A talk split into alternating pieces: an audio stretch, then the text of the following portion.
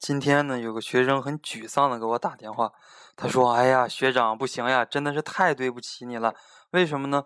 因为我报了一个政治的辅导班，而你的那个专业课辅导班呢，跟我的政治辅导班时间上冲突了，所以说我没有办法去上专业课了，我只能去上政治了，太对不起了。”哎，我说没有关系，没有关系，那你就去上政治吧。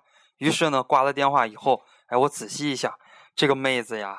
政治没学好，哲学也没有学好，为什么呢？因为哲学里边说了一件事情，它有主要矛盾和次要矛盾。考研什么是主要矛盾呢？你的专业课就是主要矛盾。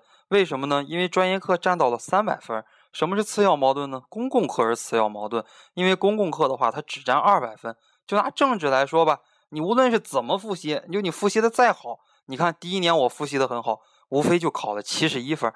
第二年，那我都带了一大片同学，我都教政治考研了，我无非也就是考了八十四分。一般的同学而言呢，也就是考到七十分左右。那么我们说政治，如果你裸考的话，就拿现在大家的这个水平，就有高中的政治积累，有大学什么马原、毛中特、思修史纲，考前这些背的东西，哎，大家随便看一看，也能考到六十多分。所以说呢，基本上拉不开差距。所以我觉得这个同学放弃了我的专业课。而去上政治班是极为不明确的，他没有抓住问题的主要矛盾，所以说呢，他考研的道路上必定是一片迷茫呀。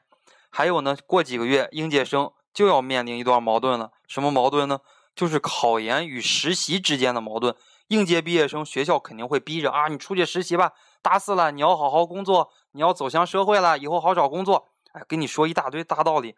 那么呢，你去实习了，如果呢你没有考上研。你实习的这些成果也是白搭，照样找不上工作。找到工作的话，一个月一两千块钱，拿着底薪，那有什么意义呢？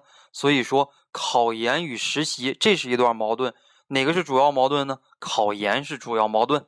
还有的女同学，哎，慢慢慢慢的你就知道了，考研与你们的男朋友也是一段矛盾。你们的男朋友家里边希不希望你考研呢？不希望。